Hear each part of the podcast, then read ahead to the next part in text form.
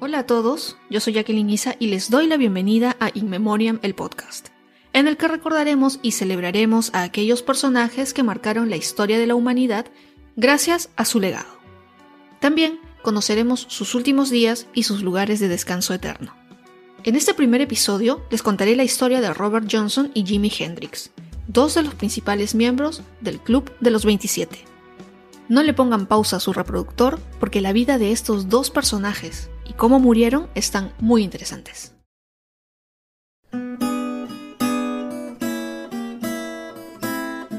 Robert Johnson fue un músico que se hizo muy famoso por la leyenda que envolvió su vida y que lo hizo convertirse en uno de los mejores guitarristas de la historia. A diferencia de otras celebridades, de Robert Johnson no se conoce mucho. Es más, no hay registros de su fecha real de nacimiento, pero una de sus hermanastras recuerda que nació el 8 de mayo de 1911 en Hazelhurst, Mississippi.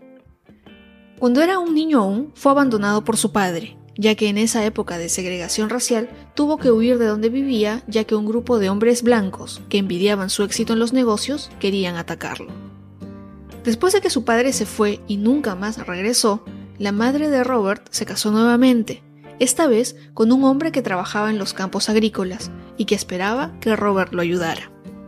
Pero como Robert solo quería tocar la guitarra, se negaba constantemente a ayudarlo en los campos, y algunos familiares cuentan que el padrastro maltrataba a Robert. Varios años después, se casó con Virginia Travis, y cuando ella estaba esperando al primer hijo de ambos, Robert le promete dejar la música y dedicarse a trabajar en los campos para cuidar a su familia. Como ya se acercaba la fecha en la que Virginia debía dar a luz, ella se muda a la casa de su abuela. Robert se queda solo y rompe su promesa.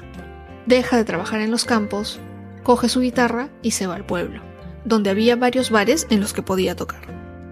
Johnson calculó el tiempo en el que debía llegar a la casa de la abuela de Virginia para darle la bienvenida a su primogénito, pero lamentablemente su esposa e hijo murieron durante el parto. Con esta decepción y la reacción negativa que tuvo con él su familia política, Robert abandona esa casa y decide dedicarse a la música al 100%. Pero aquí hay un detalle. Según los músicos Son House y Willie Brown, Johnson tocaba muy mal. Tanto así que cuando tenía una guitarra en mano, la gente pedía a gritos que se la quiten. Después de que lo echaron por última vez del bar donde tocaba Son House, Robert desapareció por seis meses a un año.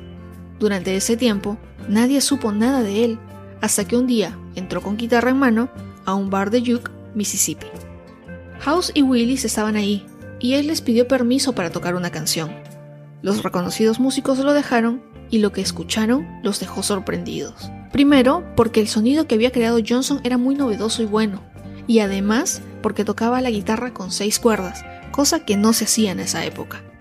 La gente estaba obviamente sorprendida, y muchos comenzaron a dudar del talento de Johnson. Entonces es que se crea la leyenda que lo acompañará el resto de su vida y, por qué no, su muerte. Se comenzó a decir que en el tiempo que Johnson desapareció hizo un pacto con el diablo, que llegó a un cruce de caminos, se arrodilló en el centro e invocó al demonio. Este recibió su guitarra y después de afinarla le hizo saber que si la aceptaba le habría entregado su alma. Por talento y fama, Johnson acepta la guitarra y regresa hecho un experimentado guitarrista, convirtiéndose en una estrella del blues de la época. La gente lo asociaba siempre al diablo y él no se quedaba atrás. Seis de sus canciones hablan de su relación con este y cómo lo atormenta. Pero la verdad es que Robert Johnson desapareció más de dos años y en esa época tuvo como mentor a Ike Zimmerman, quien era uno de los mejores guitarristas del momento y fue quien le enseñó a tocar la guitarra. Luego de su gran regreso, poco se sabe de la vida de este personaje, pero unos años después vuelve a las noticias ya que sería envenenado con estricnina, que le sirvieron en un vaso de whisky, supuestamente por un lío de faldas. Y si fuera poco con que lo hayan asesinado, nadie está seguro en cuál de las tres tumbas que tiene a su nombre está enterrado. Su certificado de defunción dice que debería estar en Zion Church en Le Fleur, pero hay otras dos lápidas, una en Mount Zion y otra en Little Zion, ambas en Greenwood, Mississippi. Pero la leyenda dice que no está en ninguna de las tres, que realmente fue enterrado sin lápida ni cruz en un cruce de caminos al pie de un árbol. Robert Johnson murió a los 27 años. Anchor es la herramienta que te permite grabar tu podcast, compartirlo con el mundo y llegar a millones de personas con tus historias. Descarga la aplicación gratuita en tu smartphone y listo. En Memoriam se graba en Anchor y después de simples y pocos pasos, se distribuye en todas las plataformas de podcast del mercado. Recuerda que descargar y usar Anchor es gratis, y ahora también puedes editar tus audios desde la web. Anchor también te permite monetizar tus podcasts, con lo que ganarás dinero cada vez que te escuchan.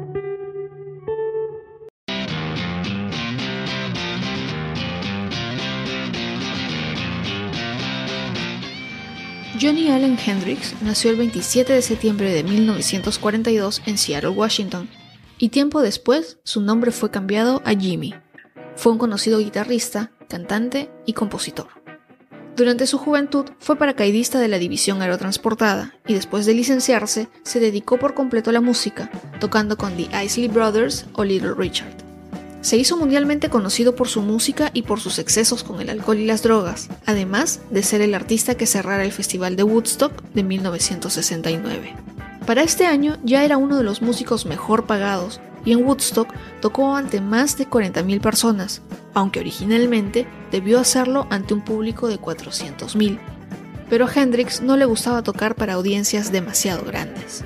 Su vida estuvo llena de controversias, incluidos los testimonios de exparejas que dicen que este se ponía muy violento cuando consumía alcohol o drogas. Algo que tal vez no se conoce mucho sobre este personaje es que en mayo de 1969 casi se queda preso en Canadá por posesión de drogas, y es que durante su paso por el aeropuerto de Toronto lo detuvieron ya que encontraron restos de hachís y heroína en una de sus maletas. Después de un proceso bastante corto en el que se probó que Hendrix no sabía lo que contenían sus maletas, fue puesto en libertad bajo fianza de 10 mil dólares canadienses. Se dice que Hendrix no sabía de las drogas en su maleta, pero que gente de su equipo sí sabían que revisarían a todos y que se las pusieron a propósito. De los últimos días de Jimi Hendrix se sabe poco.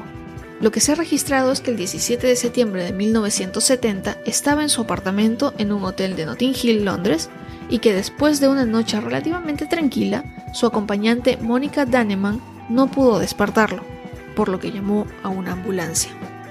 Lo llevaron al hospital St. Mary Abbott, donde el 18 de septiembre, a las 12 y 45 de la mañana, se le declaró muerto. Los resultados de la autopsia dijeron que murió ahogado en su propio vómito y por una intoxicación de barbitúricos. Después de la muerte de Hendrix, Mónica Daneman se dio cuenta que éste le había sacado 7 de sus pastillas Vesparax y lo que había tomado era 18 veces la dosis recomendada. El 29 de septiembre, el cuerpo de Jimi Hendrix fue embalsamado y enviado a Washington para ser enterrado el 1 de octubre junto a su madre en el cementerio de Greenwood. Jimi Hendrix también murió a los 27 años.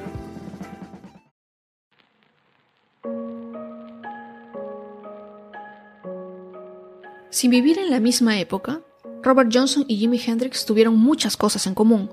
Ambos eran grandes músicos, vivieron una vida de excesos, Johnson con el alcohol y Hendrix con las drogas, sus restos mortales están en un cementerio llamado Greenwood y los dos tenían 27 años al morir. Con la muerte de Johnson, Hendrix y otros nombres que conoceremos en los siguientes episodios se dio pie a la leyenda del famoso Club de los 27 que es una expresión utilizada para referirse a músicos, artistas y actores que fallecieron a la edad de 27 años. A pesar de que no hay un estudio estadístico que verifique esta edad para el fallecimiento de este tipo de personajes, sigue siendo un fenómeno cultural que documenta la muerte de celebridades, por lo general relacionándose con su riesgoso estilo de vida. Con la muerte de Robert Johnson, Jimi Hendrix, Janis Joplin y Jim Morrison, es que el Club de los 27 se hace realmente famoso.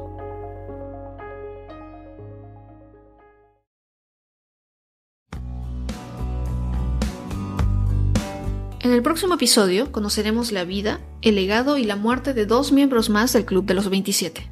No se pierdan el próximo episodio y recuerden que pueden seguir las novedades de este podcast en arroba podcast en Instagram y descargar los episodios y también compartirlos en sus redes desde Spotify, Google Podcast, Anchor, Apple Podcast y otras plataformas. Les agradezco mucho por escuchar este podcast y regresamos el próximo miércoles con más.